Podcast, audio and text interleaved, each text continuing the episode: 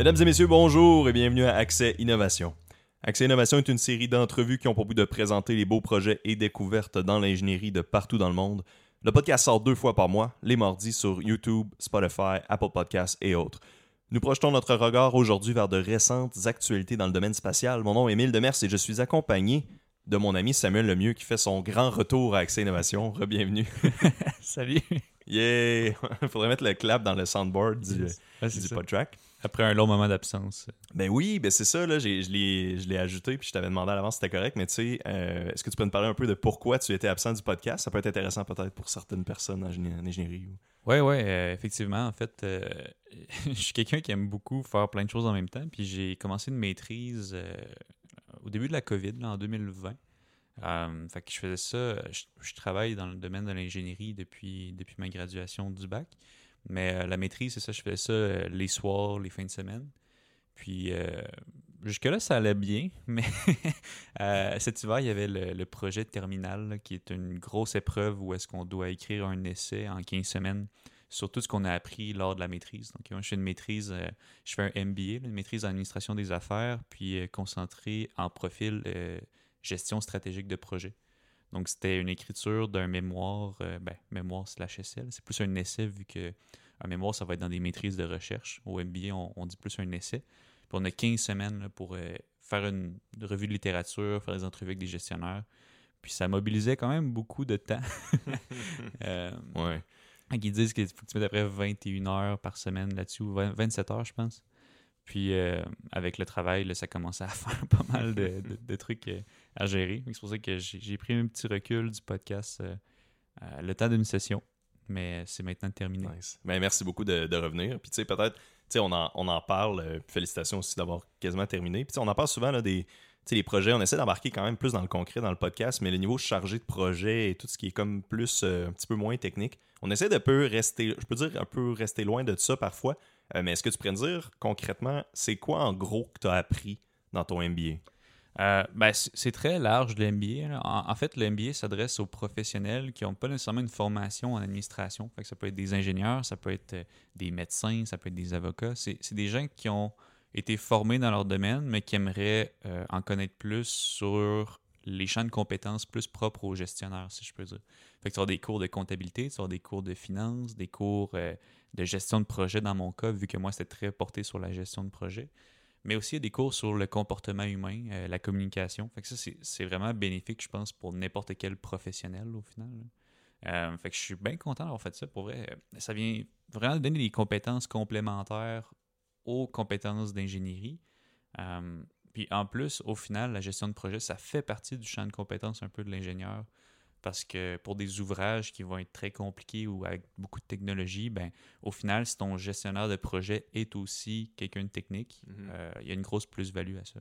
Vraiment, ouais, c'est c'est la raison pourquoi des fois, des fois c'est poche parce que justement les gestionnaires ils ont pas de, ils ont pas beaucoup d'expérience technique, là tu, tu te sens comme mal, puis tu te sens comme mal à l'aise des fois de d'apporter des correctifs ou tu sais les échéanciers sont peut- peut-être pas bien faits ou tu sais il y a tout le temps des fois ils comprennent peut-être pas les, les problèmes qui arrivent, tu sais dépendamment, là. tu sais c'est qui là, il y en a tellement. là. Fait que, fait que ouais. Ouais, ouais, non, c'est, je suis bien content. C'était le fun, mais là, c'est le temps peut-être de, de relaxer un peu. Là. Ça fait depuis euh, un bout là, que je suis à l'université. Quand, quand je compte le nombre de crédits que j'ai, ça- il est peut-être le temps de prendre un pas de recul puis relaxer un petit peu. tu sais techniquement, mettons que tu dis là que tu aurais fini quasiment ton parcours d'école, tu sais depuis genre la maternelle au final, là. ça fait tellement longtemps là, genre c'est quoi le nombre d'années, quasiment euh, Ah, je, je sais pas, mais tu sais, juste en, crédit universitaire, le bac c'est 120, la maîtrise c'est 45 plus ses stages. là. Ça fait quand même Ben oui, c'est long. là. Bon, ben, félicitations encore. Maintenant, on embarque dans le segment correction. Donc, le segment correction d'Accès Innovation est un moment dans lequel vous pouvez nous bâcher en toute sécurité, de manière anonyme ou non anonyme. Écrivez-nous sur notre page Facebook ou à notre courriel emile.demers.1 à commercial afin qu'on lise votre correction ou complément au prochain épisode. Cette semaine, on n'a pas vraiment une correction, soi-disant. Euh, on n'a jamais vraiment de correction, mais un jour, ça va venir. Cette semaine, ce qu'on a par contre, c'est un commentaire sur YouTube d'un de nos. euh, J'ose pas dire un abonné, je sais pas s'il est abonné, mais un gars qui a écouté un de nos shorts. on essaie de faire des shorts, puis de répandre un peu le, le podcast, puis de mettre un peu des clips pour essayer d'augmenter un peu la visibilité du podcast. Et la personne nous a demandé, euh, par rapport à l'épisode qu'on a fait sur les nouvelles, les actualités, il y en avait un, un moment sur la fusion nucléaire, et il a demandé comment la fusion nucléaire s'arrête. Donc, j'ai fait un petit peu de recherche et j'ai essayé de répondre à sa question. Ce que j'ai trouvé, c'est que pour arrêter, ou on peut dire plus contrôler la réaction en chaîne exponentielle, là, tu sais, quand on parle de. de... Ah, excuse, j'ai écrit fusion, c'est fission nucléaire. Excuse. Comment on fait pour arrêter la fission nucléaire?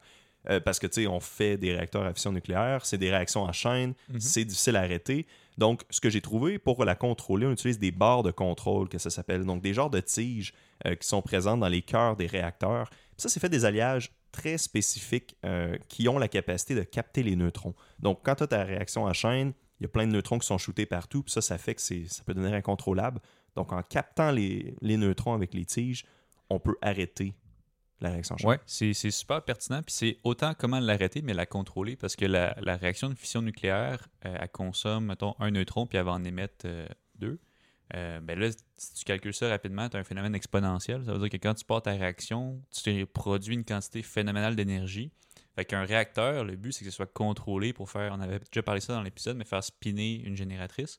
Fait que même quand que le réacteur fonctionne, les barres sont en activité, puis ils vont venir capter une certaine part de neutrons pour avoir un neutron émis, puis après ça, capter un des deux neutrons pour pas que la réaction elle s'emballe puis elle devienne Mm. incontrôlable. OK, il y a vraiment un nombre précis de neutrons, là, Ben, comme un calcul. Leur but au début, c'est que la réaction commence, puis après ça, il faut qu'elle soit constante, il faut qu'elle génère de l'énergie de manière constante. Fait que leur but, c'est pas non plus que la réaction s'emballe, puis elle, ait l'effet. Une bombe atomique, au final, c'est une réaction exponentielle, non contrôlée. Une, une station pour produire de l'énergie, il faut que ce soit contrôlé. Excellent, mais ouais, merci d'avoir amené justement ton grain de. C'était toi qui avais parlé en plus de ce sujet-là. Donc, merci beaucoup euh, aux auditeurs qui nous écrivent des commentaires ou qui nous posent des questions. J'apprécie énormément et on va continuer de les adresser au podcast. Ensuite, euh, hier avant de me coucher, j'ai lu un petit article de Le Soleil. Là, j'ai oublié l'auteur, je m'excuse. L'article, l'article, excusez-moi, s'intitule Lévis à l'ère du numérique et de l'innovation. Donc, c'est écrit par. euh, tu vois, là, je suis dessus, j'essaie de voir, mais c'est même pas écrit. Euh, ou c'est peut-être écrit à la fin. En tout cas, rédaction. Diane Laberge. Donc, merci Diane ce bel article. Donc, euh, en gros, les points clés, là, je vais lire un petit peu le, résumé puis quelques points clés. Avec quelques 5100 places d'affaires, dont plus de 300 dans le secteur de la fabrication, Lévis est en pleine effervescence. Au-delà de voir un nombre grandissant d'entreprises passer en mode numérique, son data park poursuit son expansion avec l'accueil éventuel d'un centre d'innovation d'avant-garde. Lévis a toutes les cartes en main pour s'affirmer en tant que leader en innovation technologique. Donc, qu'est-ce qu'ils ont fait concrètement? Donc, ils ont créé un poste permanent pour le soutien à l'innovation des entreprises. Aussi, euh, il y a un data park là, à Lévis qui est comme, en, ses débuts. Une zone de 1,5 million de pieds carrés entièrement dédiée à des centres de recherche euh, ou des, euh, des entreprises dédiées à la recherche en intelligence artificielle. Et par rapport à ça, l'entreprise Qscale, l'un des premiers à s'être installé dans le parc, ce parc technologique, est en route pour construire le plus grand centre de traitement de données et de supercalculateurs au Québec. Donc, c'est pas, euh, c'est pas rien quand même, tu sais. Et Accès Innovation, on est un podcast euh, lévicien. On est le meilleur, on est le plus grand podcast d'ingénierie lévicien. Numéro un dans les podcasts d'ingénierie Lévisier. Exact. Puis elle a oublié de nous mentionner, c'est pas grave, c'est bien correct, tu sais. Je veux dire, la prochaine fois, peut-être qu'elle va nous mentionner, mais. Euh, non, c'était pas une joke, là. Mais ouais. fait, que, fait que je trouvais ça intéressant. J'ai juste vu ça, puis je me disais, je vais juste l'ajouter au début euh, comme petite introduction. Euh, je sais pas qu'est-ce que t'en penses. Toi, tu t'es pensé par rapport à ça? Ouais, ben, je pense que ça fait un pont avec notre épisode sur euh, l'industrie 4.0. Euh, cet article-là parle de, de- des centres de données, mais parle aussi de toute euh, ben, la numérisation puis l'innovation technologique dans la production. Fait que ça fait vraiment industrie 4.0. Puis pour les centres de données, ben, je pense que le Québec, en général, est une belle terre d'accueil pour ce genre d'entreprise-là. Notre électricité coûte pas très cher. Puis l'hiver, il fait très froid. Fait que ça permet de, moins climatiser les centres de données. Parce qu'un centre de données, c'est beaucoup de serveurs qui vont rouler, qui vont générer de la chaleur. Vraiment beaucoup de chaleur. Fait que quand on regarde un centre de données, portez attention au toit. Sur le toit, vous allez voir des immenses unités de climatisation. Euh, fait ben, si, si il fait très froid l'hiver, ça fait un coup de moins à opérer. Puis c'est plus écologique aussi. Euh, puis allié, comme je disais, à l'électricité qui est, qui est vraiment pas chère, ben, ça fait en sorte que ça l'attire de l'investissement euh, pour des centres de données au Québec. C'est une bonne nouvelle pour nous. Euh, je pense que c'est un secteur qui va être de plus en plus en, en vogue, là, avec l'info nuagique notamment. Ouais. Ça va pas arrêter de sitôt. Excellent. Ensuite, le segment Le prix est correct avec Alexandre Desmarteaux. Alexandre n'est pas présent aujourd'hui, mais vous me connaissez, je ne peux pas pas faire de segment Le prix est correct. Malgré cela, donc, Sam, je t'ai préparé un petit quelque chose. Euh, on fait ça rapidement. Donc, je me suis informé, on va parler de SpaceX, on va parler de l'espace, de fusée, puis tout ça. Fait que je me suis dit que j'allais regarder le prix d'un engin SpaceX Merlin 1D. Donc, ça, c'est le moteur qu'ils ont utilisé euh, pendant un certain temps, qui était le premier stage euh, dans leur fusée, là, donc dans la Falcon 9 et la Falcon Heavy. C'est le moteur, le prix estimé de construction. Donc, eux, SpaceX, évidemment, les prix fluctuent souvent. Euh, en dollars US, il faut que tu estimes le prix de moteur Merlin 1D. Euh, puis l'estimation, tu sais, je, vais donner comme, je vais être, euh, je vais être gentil sur la correction là, parce que c'est une ordre de grandeur et ce que j'ai trouvé, c'est une estimation maximale. Donc ils disent le prix est sûrement en dessous de ça, mais c'est à peu près autour de ça. Je sais pas si c'est clair. Oh ouais. bon, c'est tricky parce que est-ce que le prix, on voudrait savoir le prix pour le construire la première unité, donc incluant les prix de développement, ou simplement pour les fabriquer en série? C'est une bonne question. Ça, dans ce cas-là, à ce moment-là, il y en avait fabriqué à peu près 200, je pense. Euh, donc, euh, c'est le prix des fabriqués, c'est pas le prix des, des ventes, je pense pas qu'ils vendent, mais le prix des fabriqués en série. Euh, après à peu les, les coûts de développement sont déjà amortis sur 200 unités. Oui, on pourrait dire. bon. ouais, c'est ça. Je, ben, on est en millions, ça c'est sûr et certain. Après ça, je pense qu'on est à plus de 10 millions. Euh, j'aurais tendance à dire 25 euh, millions. T'es dans le très, très bon ordre de grandeur. C'est Moi, j'avais 1 million, moins d'un million, qui disent. Mais c'est l'ordre de grandeur. Ah, ben, je suis très loin, en fait. ben, t'es loin, mais tu sais, en même temps, je veux dire, comment tu peux estimer ça? Puis, tu sais, dans le fond, ce qui est intéressant, c'est que les estimations, c'est basé sur ce que SpaceX a dit et euh, qu'est-ce qu'ils chargent pour des lancements? Fait qu'ils ont essayé de faire d'aller à l'envers puis d'enlever souvent une marge de, une marge de, ah, tout ça. un million. Moins, beaucoup moins cher que je m'attendais. Ouais, hein? Puis, puis aussi, ben là, il y a une autre version, la version Merlin 1D Vacuum, qui estime à moins de 2 millions. OK. Puis ça, c'est un réacteur qui sert à un lanceur de SpaceX. Ouais, c'est ça. Puis tu sais, je vais te montrer, puis je peux peut-être genre mettre la, je vais mettre l'image aussi, là, puis là, il faut que je scroll pour montrer l'entièreté parce qu'il est tellement énorme. OK, ben, ben je m'attendais à plus gros que ça, on dirait. Ouais, mais c'est ça. Ben ça, c'est intéressant. On va pouvoir en parler. on va embarquer dans le sujet. Euh, les, les, fusées SpaceX, mettons la plus gros, le Starship, qui ont lancé récemment, pendant que je courais, je pense que le diamètre, c'est genre 9 mètres. Puis là, pendant que je courais, j'étais comme, OK, je viens juste de courir le diamètre. Il me semble que c'est pas tant gros que ça. Genre. Fait que, tu sais, euh, en tout cas, peut-être que je m'avance aussi, là, mais ouais, je, m'avance un peu, en fait, là, mais ouais, on pourra en parler. Là. Ben, 9 mètres, moi, je trouve que c'est quand même très gros là, pour de quoi qui est supposé décoller. ouais, oui. Mais tu sais, dans ma tête, c'était comme gargantuesque. Tu sais, dans ma tête, là, je sais pas pourquoi j'imaginais, tu sais, genre je sais pas je sais pas comment large mais c'est vrai non t'as raison c'est gros je serais pas capable de faire ça là tu sais ouais clairement là. ben faut toujours se garder en tête qu'il faut que ça décolle faut que ça réussisse à vaincre l'attraction terrestre fait que ouais c'est ça ben oui plus c'est gros plus c'est tough c'est définitivement le cas ben en tout cas fait que voilà ça conclut un peu notre notre préambule justement fait qu'on va continuer donc on va embarquer un peu dans le on plus le gros du sujet donc cette semaine, il y a eu beaucoup, ben en fait, dans les, dans les mois qui arrivent, il y a eu beaucoup de nouvelles reliées à l'espace, Space 2.0, euh, SpaceX, les lancements, les astronautes, tout ça. Fait que là, on a cru bon de faire un petit épisode là-dessus, sur les innovations récentes là-dedans, ou plus les nouvelles récentes aussi. Ouais, ouais. Ben, je pense que ce qui a vraiment sparké notre intérêt de faire un épisode là-dessus, c'est le, test de décollage de Starship.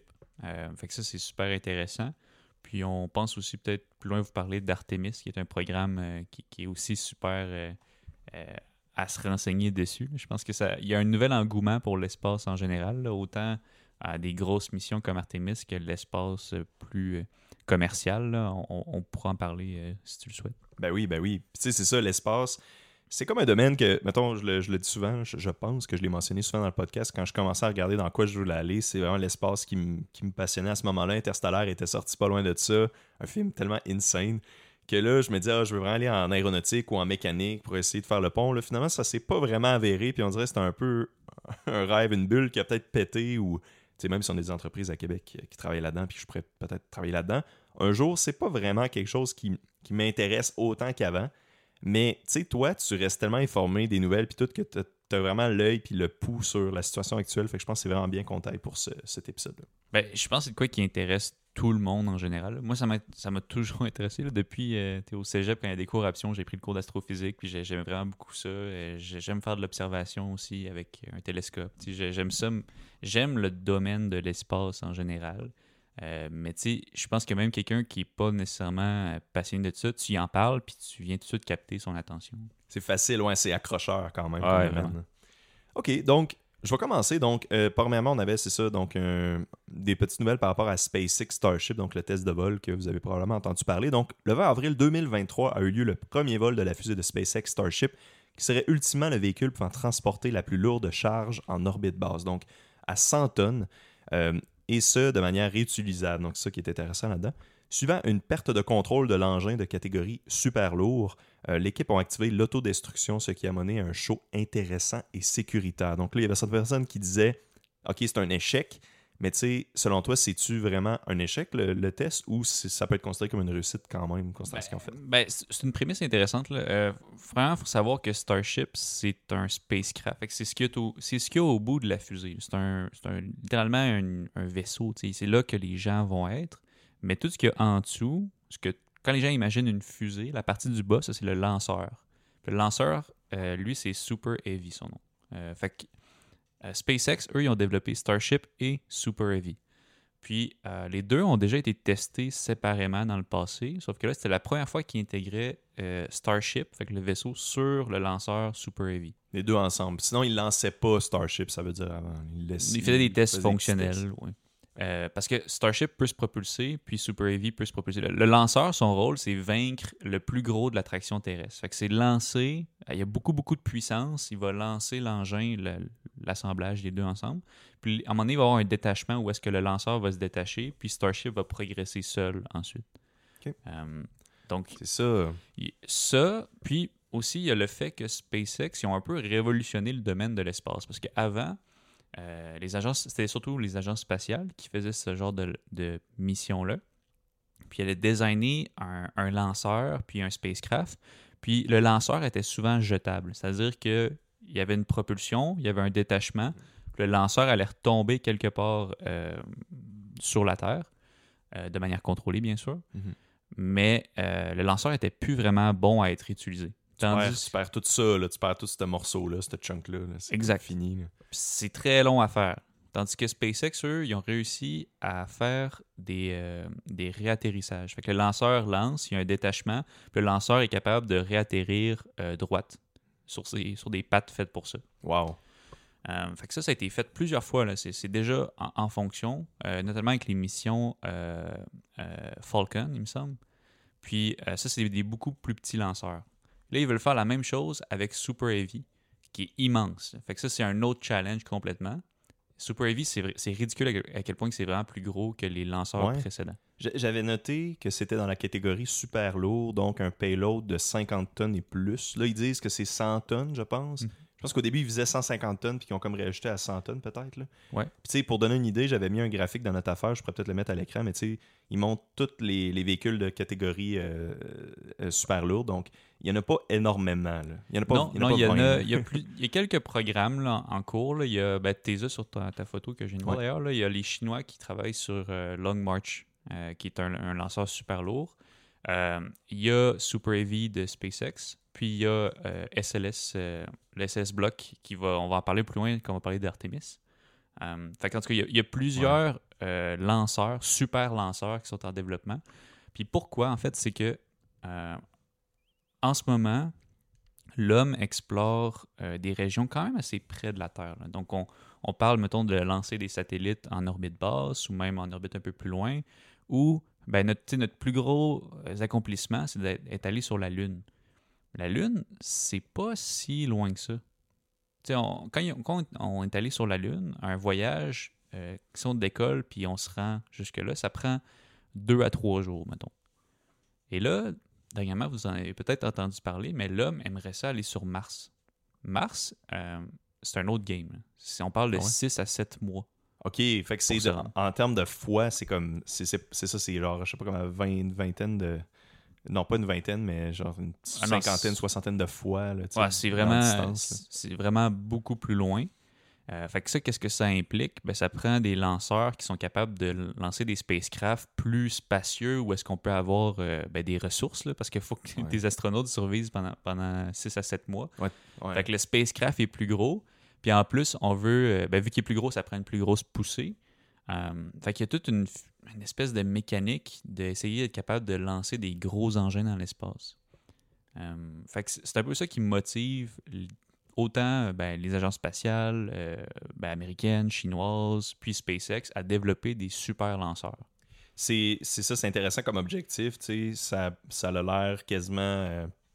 ça a l'air quasiment comme de la science-fiction parce que je m'en rappelle, euh, il y a des films comme Le, Martien, que c'est un gars qui va sur Mars, puis c'est un film. Dans ce temps-là, la, NASA disait qu'il y avait des objectifs d'aller sur Mars, puis on dirait que c'est tout en repoussé. Puis là, SpaceX, avec ce qu'ils font, même si oui, c'est tout en repoussé, leur date, là, Elon Musk a tendance à donner des dates, on dirait, un peu d'avance, mais il y a vraiment, on dirait, une nouvelle game dans la, question. Je pense que c'est toi qui m'avais dit ça, de privatiser l'espace aussi, là, je pense. De dire, on rend ça comme un, truc qui se vend ou qui se loue, là, faire des lancements. Ouais, ben tu sais, les SpaceX de ce monde, c'est-à-dire les compagnies privées qui ont commencé à faire des lanceurs, ben ils, ils ont un peu changé la game. Parce que là, si t'es capable de faire réatterrir ton lanceur, ça veut dire que ça coûte vraiment moins cher à faire. Puis au point où est-ce qu'ils ont des coûts de lancement vraiment plus bas que les agences spatiales. Fait que premièrement, ils ont commencé à offrir ces services-là à des clients privés. Maintenant, il y a des compagnies privées qui sont capables d'envoyer des choses dans l'espace grâce à des compagnies de lanceurs qui ont des coûts vraiment plus bas. Puis en plus, ces mêmes compagnies de lanceurs-là, ils ont des coûts tellement plus bas que les agences spatiales qui se sont mis à offrir leurs services aux agences spatiales. Fait que la NASA utilise les services de. SpaceX pour lancer des choses dans l'espace. Wow.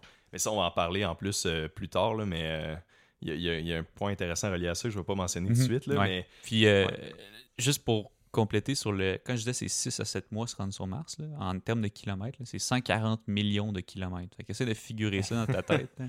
genre à Montréal, c'est 200, euh, 250, 300, je trouve ça long des fois. C'est énorme. Puis tu sais, l'affaire aussi, c'est quand tu lances de quoi dans l'espace, tu as une vitesse, mais à un moment donné, quand tu es dans le vide, tu as ta vitesse que tu as conservée, mais c'est tough. Tu peux pas vraiment accélérer plus. Tu peux plus, tu peux plus vraiment te propulser. Fait là, tu as ta vitesse que tu as réussi à atteindre en quittant la Terre.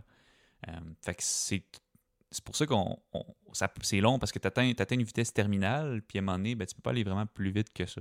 Tu fais juste comme te catapulter dans, dans la sans-gravité, puis tu tu t'enlignes au ouais. début, puis après tu calcules où est-ce que tu vas arriver, puis tu essaies de maintenir ce cap-là. Tu es capable d'avoir des petites propulsions auxiliaires pour te réorienter, mais de la grosse propulsion pour accumuler encore plus de vitesse, ça se fait plus vraiment à partir d'un certain point. Ouais. Là, il y a des mécaniques qui sont capables de faire, euh, c'est-à-dire utiliser l'effet catapulte. là, je dérive du sujet, là, mais si tu t'orientes sur une- quelque chose qui a une gravité, tu es capable de faire un tour complet de tout ça, puis après ça, quitter sa gravité pour avoir une, espèce d'effet catapulte qui va te donner un, petit- un petit peu plus de vitesse. Puis ça, c'est de quoi qu'ils veulent faire pour se rendre sur Mars, c'est-à-dire aller euh, prendre un effet catapulte. En fait, je sais pas s'ils vont le faire, mais ça a été discuté. Aller utiliser un effet catapulte autour de la Lune pour aller vers Mars. s'envoyer. OK. Wow. Euh, c'est définitivement euh, grandiose. Puis ben, c'est genre de voir où ça va aller. Il y, a, un truc intéressant, je lisais par rapport à ça aussi, que, que je pense que c'est quand même pertinent pour le podcast, c'est que la fusée est développée à ciel ouvert. Puis je pense que d'habitude, c'était pas le cas pour la NASA, les fusées comme ça. Je pense qu'ils faisaient ça dans genre des gros entrepôts. Puis là, dans ce cas-là, euh, ils développent comme à ciel ouvert. Puis tu peux comme aller voir si tu veux. Là, je sais pas exactement c'est où, je pense que c'est en Floride. Probablement, tu peux aller prendre des photos, tu peux aller regarder le développement, comment ça monte. Je ne sais pas exactement c'est où non plus, mais ce que tu dis, ben, c'est vrai, là, il y a deux philosophies complètement différentes. Là où est-ce que les agences spatiales, ils vont prendre leur temps de développer quelque chose qui va marcher quasiment du premier coup. La raison du pourquoi, c'est que c'est l'argent des contribuables. Les agences spatiales sont financées par les taxes et les impôts du pays euh, dans lequel elles œuvrent. Donc, il faut qu'elles ils lancent des engins qui ont une certaine qualité et qui vont fonctionner. SpaceX, c'est de l'argent privé, c'est-à-dire que eux sont plus motivés par le time to market puis tout de suite lancer les choses le plus vite possible. Fait que ce qu'ils vont faire souvent, c'est qu'ils vont euh, faire un produit minimum, ils vont le lancer, ça va probablement briser, puis ils vont analyser pourquoi ça l'a brisé. Ils vont en reconstruire rapidement un deuxième en, en corrigeant ce qui a brisé, puis ils vont faire un deuxième essai. Puis ainsi de suite. Ils vont itérer jusqu'à temps que ça fonctionne. Puis Starship, le test qu'on a entendu parler, c'est pour ça que les gens, ça- c'est confus dans l'esprit des gens. Ils se sont dit, ah, ça a brisé, ça a explosé. Mais ils- SpaceX était quasiment sûr que ça allait briser. là. Pour eux, c'est pas du tout une surprise. Pour eux, là, ça, c'est un grand succès. Ils pensaient même pas que le pad de lancement allait résister. Fait que c'est ça. Ben, c'est c'est quoi dans le fond? C'est qu'on lançait les deux fusées. Puis là, j'ai vu un graphique comme quoi, dans le fond, on- après ça, une fois que c'est dans les airs, on sépare les deux fusées. Il y en a une, le Starship, qui part en trajectoire. Puis le deuxième morceau qui fait le lancement, lui, il réatterrit, dans le fond? Ouais, ben fais attention, c'est pas deux fusées, c'est une fusée, mais il y a un lanceur et un vaisseau. Le lanceur, un, ok. un spacecraft. Ok, ok. Puis oui, c'est ça. Ils- eux, ils- ce qu'ils voulaient seulement tester, c'est à quel point que Super Heavy est capable de décoller avec Starship dessus. Puis quand c'est ça, leur but, c'est. Ils pensaient même pas qu'ils allaient se rendre à la séparation, puis ils se sont pas rendus non plus. là. Ils Ok. sont pas rendus à la séparation. Ce qui est arrivé lors du test, euh, c'est que Super Heavy, il y a 33 moteurs, si je me trompe pas. 33 moteurs euh, de type Raptor, c'est comme des tuyères. Puis au décollage, ça a fini qu'il y en avait 27, je pense, qui étaient fonctionnels à un certain moment Ok. à peu près à 30 km d'altitude. Euh, pour donner une idée de grandeur, là, euh, je te dirais que les satellites vont être euh, de 400 à 800 km d'altitude. Puis il y en a, ça c'est les, les satellites en orbite basse. Puis tu en as ceux qui sont plus des satellites de GPS. Eux sont genre à 30, 30 quelques mille euh, kilomètres. Ok. Fait que 30 km, c'est assez Quand bas. Fait qu'à 30 km, il restait 27 réacteurs en fonction. Puis là, ben, vu que la poussée était inégale, la fusée s'est mise à faire des spins. Fait Hmm. qu'elle spinait dans les airs. Ok. Euh, fait que pour eux, ben, c'est un succès parce que ça a réussi à décoller, mais en même temps, ils ont vu que les réacteurs, il est arrivé un problème, puis il y a des réacteurs qui sont éteints. Fait que là, il va falloir qu'ils corrigent ça pour le second lancement. C'est comme la, fiabili- la fiabilité rendue là, que peut-être. Peut-être que dans. Peut-être c'est un pourcentage d'erreur, peut-être qu'il y a un autre faute, Ah, il faille qu'on connaît pas. Il peut y avoir plein de choses. C'est pour ça qu'il y a des investigations poussées qui vont suivre de ce test-là. Euh, Mais tu sais, c'est au point que, c'est ça, je te dis, SpaceX, ils ont dit que eux, ils étaient juste surpris que le pad de lancement ait réussi à, à, à pas fondre. Ouais. Tu sais, 33 réacteurs qui fonctionnent simultanément. Ils pensaient que l'espèce de, de structure métallique qui tient la fusée en place au avant qu'elle décolle, ils pensaient que ça, ça allait fondre Ouais. tellement qu'il y a d'énergie qui est, qui est émise. ça, a- ça a marché finalement. Ça a tenu, ouais, ça. C'est très intéressant. Mais regarde, j'avais quelques petits faits encore, encore intéressants par rapport à ça pour comment, comme conclure euh, ou euh, ouais, conclure le, ce, ce segment-là. là. Donc, on parle d'une hauteur totale, donc la fusée, c'est ça, le terme, les deux ensemble, c'est fusée, Ouais. euh, de 120 mètres. Euh, ensuite de ça, le poids total, 5000 tonnes, donc 11 millions de livres. Un diamètre de 9 mètres, comme j'avais mentionné tantôt, quand, quand je courais, tu sais, 9 mètres, ça paraît comme pas long, mais là, c'est ça quand tu t'imagines que c'est vraiment haut, puis tout, puis que ça s'en va dans l'espace, mais c'est énorme. Euh, au maximum, la section Super Heavy fait 16,7 millions de livres de poussée. La section Starship en fait 3,5 millions de livres de poussée. Donc, 16,7 millions de livres de poussée, c'est, c'est fou ce que ça prend pour te lancer dans l'espace. Euh, puis, ben, le- ce qu'on avait peut-être à apporter pour terminer cette section-là, c'est que le, le- fameux test, t'sais, le but, ça n'a jamais été d'envoyer ça dans l'espace. Le- Ça a toujours été que, ben, pour le test en tout cas, là, que ça décolle. Le, le but initial, c'était de faire une heure et demie de vol, euh, faire trois quarts d'orbite terrestre à 235 km d'altitude. Ça devait ensuite réatterrir à Hawaï. Ça, partait du Texas pour se rendre à Hawaï.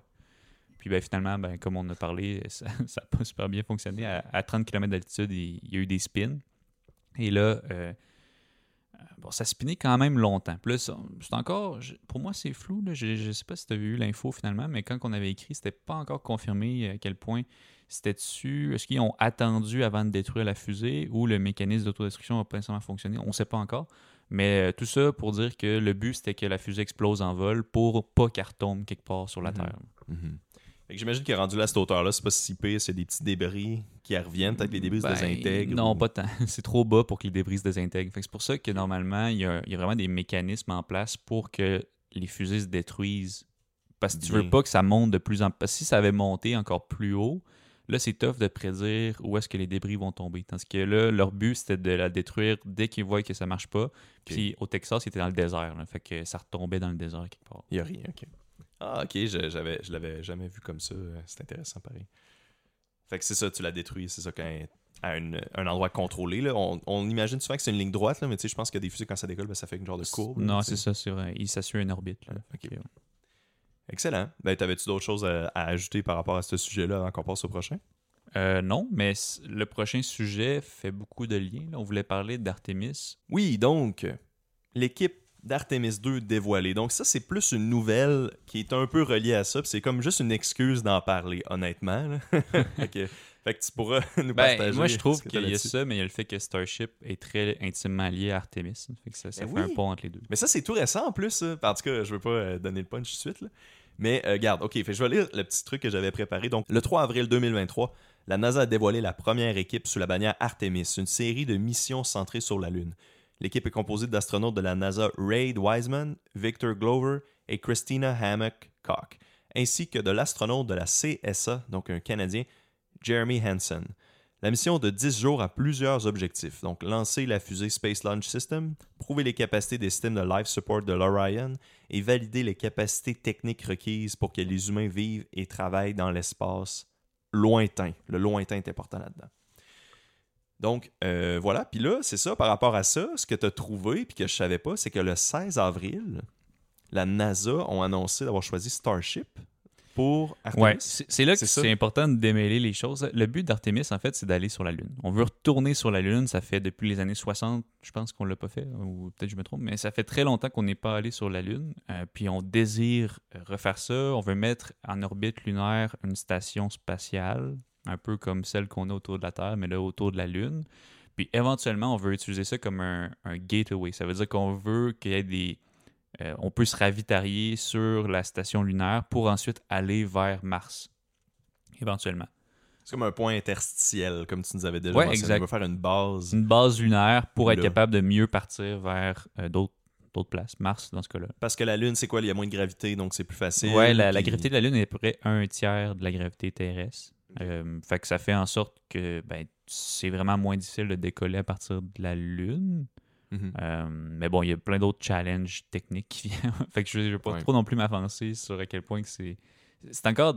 c'est- On veut commencer par mettre une station lunaire, puis peut s'en servir éventuellement comme gateway. Mais tu sais, le premier but, là, on se concentre vraiment sur retourner sur la Lune, puis mettre une station en orbite au- autour de la Lune. OK, donc là, ben c'est ça. Fait. Ah, ben, continue, ouais. Puis ouais, c'est ça. Fait que tu dit le, le lanceur euh, Space Launch System, ça c'est le lanceur SLS, on en a parlé un peu plus tôt dans l'épisode. C'est un autre lanceur Super Heavy qui, qui est développé cette fois-ci pas par SpaceX mais par la NASA. Euh, Ok. Fait que c'est la même chose que Super Heavy de SpaceX mais développé par la NASA. C'est un très gros lanceur, puis dans les tailles, ça se ressemble pas mal aussi. Euh, puis en fait, dans le programme Artemis, euh, la NASA avait développé une capsule qui est un peu l'équivalent du Starship, mais plus petit un peu, qui s'appelle Orion. Le but de la NASA, c'était d'embarquer Orion sur SLS, puis faire la mission d'aller sur la Lune. Euh, par contre, euh, plus la mission s'est développée, plus euh, les raisons exactes m'échappent, mais ils, ont, eu- besoin d'avoir une capsule ou un, spacecraft plus spacieux, plus, ben, plus différent d'Orion, si je peux dire. C'est pour ça qu'ils ont décidé d'aller en, concours pour trouver un fabricant de ce spacecraft-là. Puis finalement, c'est Starship qui a gagné. Là, pour des raisons politiques, tu vas me dire, OK, fait qu'ils vont mettre Starship sur SLS puis ils vont aller vers la Lune. Eh bien, non. Fait que Ouais. Ce qu'ils vont faire, c'est qu'ils vont mettre Orion sur SLS. Ils vont décoller. Ils vont envoyer Orion en orbite. Puis ils vont euh, s'attacher, je crois, à la, à une- soit à la station spatiale ou ils vont directement s'attacher à Starship. Puis de Starship, ils vont passer de l'orbite terrestre à la Lune. OK, mais pourquoi des raisons politiques? C'est bien bizarre comme manœuvre. On dirait que c'est comme plus compliqué. C'est plus compliqué. Il y a peu de raisons techniques pourquoi ils voudraient faire ça. Euh, J'ai l'impression que c'est parce qu'ils ont tellement développé Orion Ils ont investi là-dedans d'argent des taxes. Ouais, fait qu'ils veulent utiliser Orion pour passer du sol en orbite, puis après ça, ils vont prendre Starship pour aller se rendre jusqu'à la Lune. C'est plate de voir qu'il y a des raisons comme semblent un peu niaiseuses pour faire ça, cette, cette complexité-là, mais en même temps, euh, c'est ça que ça prend, tu sais, je veux dire. Ouais, C'est eux qui savent, là, c'est eux qui sont en charge de ça. Oh ouais, c'est- bien correct, mais c'est ça. Fait que c'est pour ça que c'est un peu. Ça devient mêlant à un moment donné de savoir, voyons, il y a bien des noms de- Ben oui. Ben, d'équipements. moi-même, ben, moi-même, quand je l'écrivais, je suis content que tu m'as expliqué un peu parce que moi-même, je savais pas vraiment c'était quoi qui était quoi, le Ryan. Je savais pas si c'était l'équivalent ou comme l'équivalent de Starship un peu plus petit. C'est vraiment genre. Quand, quand on a des images de quand on est allé sur la Lune, on imagine tu sais, le petit spacecraft lunaire là, avec les pattes, là, celui qu'on a vu sur les photos Ouais. qui datent. là. Starship, c'est immensément plus grand que ça. C'est tellement plus gros que quand Starship va atterrir sur la Lune, ça va prendre un petit ascenseur pour que les astronautes descendent jusqu'en bas de Starship. Puis là, il y a une porte qui va ouvrir, puis ils vont être capables de, de sortir sur la Lune. J'étais sûr que c'était j'étais sûr que c'était comme une mini capsule justement Non, non, c'est inconfortable. c'est immense. C'est pour ça qu'il il y a des, photos concept là, où est-ce qu'on voit le petit ascenseur, où est-ce que les ascenseurs, euh, les, les astronautes descendraient à la surface de la Lune. Je vais juste prendre une note pour peut-être mettre une image. Ouais. euh, wow, ok. Donc c'est quand même c'est quand même grandiose pareil. Là. Euh, je euh. Fait que dans le fond, j'essaie juste de voir. Fait que là, mettons qu'on revient euh, par rapport aux capacités puis aux objectifs. Il y a une affaire que je n'étais pas sûr, je voulais comme te demander. Les capacités de survivre dans l'espace ou l'espace lointain ne sont-elles pas déjà prouvées? C'est quoi qu'on vient rajouter à ça finalement? Est-ce que c'est c'est vraiment plus long dans l'espace ou, tu sais, fond, je sais qu'ils font des missions dans la, station internationale, mais c'est très proche de la Terre, c'est sûr comparé à l'espace lointain. Donc, c'est quoi un peu qu'on vient chercher à savoir, tu sais-tu? D'aller sur la Lune?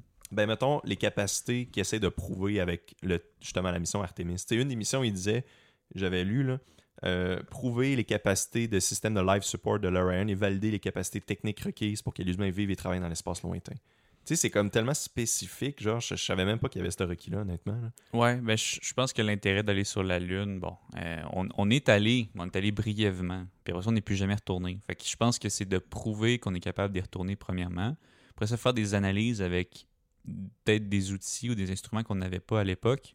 Peut-être qu'il y a des choses encore à découvrir sur la Lune, mais je pense que c'est principalement pour euh, s'établir un petit peu plus loin que la Terre, être capable de mettre en orbite des choses, mettre des équipements.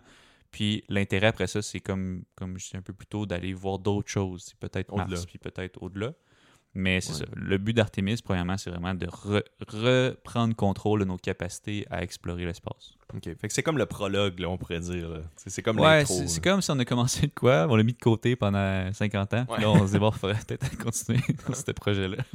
Ouais, c'est ouais, c'est un peu ça. On, on veut redécouvrir l'espace, même si on est déjà allé. Ben, je pense que les gens ont le sentiment qu'on ça a été vraiment mis de côté niveau budgétaire. On dirait qu'on est allé puis on fait OK, c'est beau, c'est réussi. C'est fini. On a réussi, bye. Ouais. C'est c'est- ben, c'est fou quand même qu'il a réussi à y aller il y a autant de temps. là, quand tu y penses, quand tu regardes justement la navette que tu parlais qui est atterrie sur la Lune, là, genre de petit frame, là, en, je sais pas c'est fait en quoi, là, qui, est, qui est vraiment hautement technologique parce que clairement ça a réussi à faire ce que ça devait faire. là. Ouais, puis c'était tout de l'inconnu aussi à l'époque. là. C'est- Ouais. Quand c'est la première fois, je pense que tu as des hypothèses, mais il y a tellement de choses que, que c'est pas, on sait pas comment ça va réagir. Là, au moins, on a de l'expérience passée, on a des données passées. là. Fait que- Ouais. Puis en plus, la technologie a évolué. Mhm. Ah, c'est vraiment, c'est vraiment hot. Euh, donc là, puis là, euh, il y a quand même une grosse implication du Canada de ce que j'ai vu. C'est peut-être juste un move de PR d'avoir un Canadien là-dedans, mais tu sais, je voyais beaucoup d'articles, de tweets de, gens du gouvernement du Canada par rapport à ça, que c'était important. Euh, le fait justement qu'ils ont un Canadien dans l'équipe, de ce que je comprends, ça va comme aider un peu à me donner des connaissances sur l'espace. Je sais pas, tu, tu pourrais-tu un peu nous en parler, tu sais, qu'est-ce que ça fait? c'est pas. Ben, le Canada est impliqué pour la station lunaire. On avait parlé lors de notre épisode sur le bras canadien. Fait qu'il y a le bras canadien 3 qui va être embarqué sur la station lunaire. Euh, donc, le Canada est déjà très impliqué dans cette, cette mission-là, si on peut dire. Puis je pense que ben, le Canada et les États-Unis ont toujours été très proches. Euh, fait que Mhm. Ça fait du sens qu'il y ait une association euh, en- entre les deux. Mhm. Euh, bon, je sais Ok. pas s'il y a d'autres raisons, mais je trouve que c'est très bien d'avoir un Canadien qui va, qui va aller sur la Lune. Ben oui. Non, non, mais c'est bien, tu sais, mais c'est- c'est- moi tout, je suis content de. Je suis quand même fier de ça, tu sais. Mais c'est juste que quand je voyais ça passer, j'étais comme. Il y en a- juste un, ça feel comme juste un, un token. là. Le token gars canadien là, qui, comme, ok, là, le Canada est appliqué, mais c'est malade non, pour je pense, lui. je tu pense que sais. c'est pas nécessairement ça. là. C'est plus. euh, ben, tu sais, c'est- il y a une coopération entre les deux agences, puis on, on veut euh, avoir l'expertise canadienne aussi. On n'est pas mauvais, là, nous autres, euh, avec euh, tout ce qui est. Ben, le bras canadien est Ouais. une preuve de ce qu'on peut faire, mais je, je pense qu'on a des bons scientifiques au Canada, puis. Ben, Jeremy Hansen, c'est. Tu l'avais écrit un peu dans nos notes. Là. C'est, il y a eu un processus très rigoureux pour choisir qui Ouais. est. Ben, un, qui, qui va y aller, mais aussi juste pour choisir les astronautes. là. C'est un processus de longue haleine de devenir astronaute. Ça a l'air très compliqué de devenir astronaute Ouais. de vue point de vue externe. Là. Ça Ouais. passe par un concours. Donc, euh, ils commencent, ils ont énormément beaucoup de candidats. Ils vont faire passer des tests. Pour ça, ils vont réduire à une centaine de candidats. Ils vont avoir encore plus de tests. Pour ça, ils vont réduire encore plus à une vingtaine ou une trentaine de candidats. Puis encore plus de tests. Puis au final, ils en gardent euh, deux, je pense. là. Quand, quand Jeremy a été nommé astronaute de la CSA. Je pense qu'il y avait une femme avec lui aussi qui avait été nommée en même temps. Son nom m'échappe malheureusement. Mais c'est ça. Je pense qu'ils en, ont- sélectionné deux, puis il y en avait des milliers de candidats au début. Wow, Ouais, c'est quand même incroyable. Nous-mêmes, dans nos vies, on a déjà croisé des gens qui ont certainement un peu le potentiel de se rendre là. tu sais. Mais là, c'est ça concrètement. C'est ce gars-là, son, Ouais, CV. Son là. CV est bien Ouais. garni. là. On, on parle d'un colonel des forces armées, ancien pilote de jet, euh, maîtrise en sciences de l'espace. Euh, fait que c'est quelqu'un qui est super qualifié. Mm. Puis je pense aussi, c'est pas juste son, son CV, c'est aussi le fait qu'il doit avoir des nerfs d'acier, un sang-froid. Euh, fait que c'est- je pense que ça prend des compétences autant techniques que humaines pour faire ça. Ouais. On parle d'un rôle où est-ce que tu vas être dans, dans l'espace, dans un, un contexte qui a tellement peu de personnes qui ont vécu. Si quelque chose va mal, tu peux pas paniquer parce que personne va pouvoir te dire quoi faire. C'est toi qu'il faut qu'il invente qu'est-ce que tu vas faire là, tu sais. Ouais, ça demande, ça demandait ça, beaucoup de débrouillardise, de sang-froid, comme tu dis, garder son cool. Euh, c'est pour ça que c'est intéressant, tu sais. Je sais pas, si- je sais plus c'était quel. Ah oui, l'épisode sur l'impression 3D qu'on mentionnait qu'ils veulent développer des impressions 3D en zéro gravité euh, avec pour faire des, euh, des matériaux bio- biologiques, Ok. organiques. Ouais, pour, pour se soigner en temps réel, justement quand t'es pogné là, vraiment loin et t'as pas vraiment de ressources, pour pouvoir faire des greffes ou pouvoir faire des médicaments en tout cas. Fait que, ouais, fait que c'est très, très intéressant. euh. Puis il a aussi, là, il y a un truc intéressant que j'avais vu, c'est le premier, le premier astronaute canadien à enseigner une classe d'astronautes de la NASA. C'est pas qui quand même qu'il n'y en avait pas avant, mais c'est le premier. Je, je sais pas quoi. Fait que, puis je sais pas comment ça marche des classes d'astronautes de la NASA. là. Comme tu dis, il y en a quand même beaucoup de candidats, mais en même temps, il doit pas avoir énormément de cours. là. Ça doit pas être un cursus de cours comme génie mécanique à Laval, là. Ben, je, je pense qu'ils ont énormément de formations, de cours, mais oui, c'est pas un cours qui doit être accessible ben ben. là. ouais, c'est ça. Puis, euh, ben, c'est ça. Il y avait aussi, j'avais ajouté peut-être un, petit point, peut-être qu'on peut en discuter un petit peu, là, sur les différences entre SpaceX et la NASA. Tu sais, on a parlé tantôt. Clairement, SpaceX, une entreprise privée, euh, qui vient vraiment là, privatiser l'espace, tandis que la NASA, c'est payé par les contribuables. Donc, c'est un peu plus lent, c'est plus discret, ça prend son temps, il y a de la politique derrière. Ben, c'est deux philosophies de développement vraiment différentes, du financement qui est très différent. Puis SpaceX, c'est pas tout seul. Il y a d'autres compagnies qui font ça, comme euh, Blue Origin, c'en qui, qui essayent de commercialiser un petit peu l'espace. Il y a euh, des compagnies de défense aussi, Lockheed qui le fait un peu, mais là, eux, il y avait déjà, eux, ils étaient beaucoup impliqués le côté gouvernemental, tandis qu'un SpaceX ou un Blue Origin, c'est 100% privé qui arrive un peu de nulle part. Fait que c'est ça. Il y en a quelques-unes, des entreprises. C'est un nouveau domaine carrément. Euh, mais en gros, c'est pas SpaceX versus la NASA. Moi, c'est plus que. Je pense que la grosse différence, c'est euh, les compagnies privées versus les, les agences spatiales. C'est ça le gros. tu le euh, vois comme ça, plus. c'est le gros le clash. euh, shift qu'on voit euh, dernièrement. OK. Ben, c'est ça, avec, avec ce qu'on vient, avec la conversation qu'on vient d'avoir, on le voit quand même clairement, là, le, le shift en philosophie qui, qui se passe. Puis on dirait que ça a pris quasiment comme un SpaceX pour que ça déclique, là, on dirait. Ouais, C'est je pense feeling. qu'il y a toujours Ou un pionnier euh, qui, qui lance de quoi de même. sais, Ouais. Puis après ça, les autres emboîtent le pas. Je- on sait pas ça Mhm. va être quoi le landscape de du domaine de l'espace dans quelques années. Mais pour le moment, oui, c'est ça. SpaceX est comme rentré dedans puis a dominé au début, comme n'im- n'importe quel pionnier qui commence dans un domaine. Mm. Euh, on s'en reparlera dans quelques années. là. Peut-être qu'il va, il va y avoir des centaines de compagnies qui vont faire la même chose. On sait pas. Et Accès Innovation sera là pour en parler. Dans l'épisode 580. ouais, l'épisode 580. On va se prendre une note de ça. Excellent. T'avais-tu d'autres choses à- que tu aimerais mentionner par rapport à ça? Non, je pense que l'espace, c'est un domaine qui est tellement vaste. Le but aujourd'hui, c'était pas nécessairement de faire le de A à Z de- le domaine spatial. Je pense que c'était plus de parler des innovations euh, qui sont apportées par Artemis puis par euh, euh, Starship. Fait que je, Mhm. bon, je je pense qu'on a fait un beau tour d'horizon. Euh, si jamais les gens ça les intéresse, ben, je les invite à laisser un commentaire ou nous écrire. Puis moi, ça, ça va me faire plaisir de, de vous répondre euh, personnellement. Nice. Fait que vous avez comme un lien direct à Sam. voilà, donc, merci beaucoup, Sam. Ça conclut l'émission pour aujourd'hui. Merci encore pour ta présence, euh, ta présence, excuse-moi, comme d'habitude. Ça fait plaisir. Merci aux auditeurs surtout d'avoir écouté Accès Innovation. Pour plus d'informations, consultez nos pages Facebook et LinkedIn. À la prochaine. Au revoir.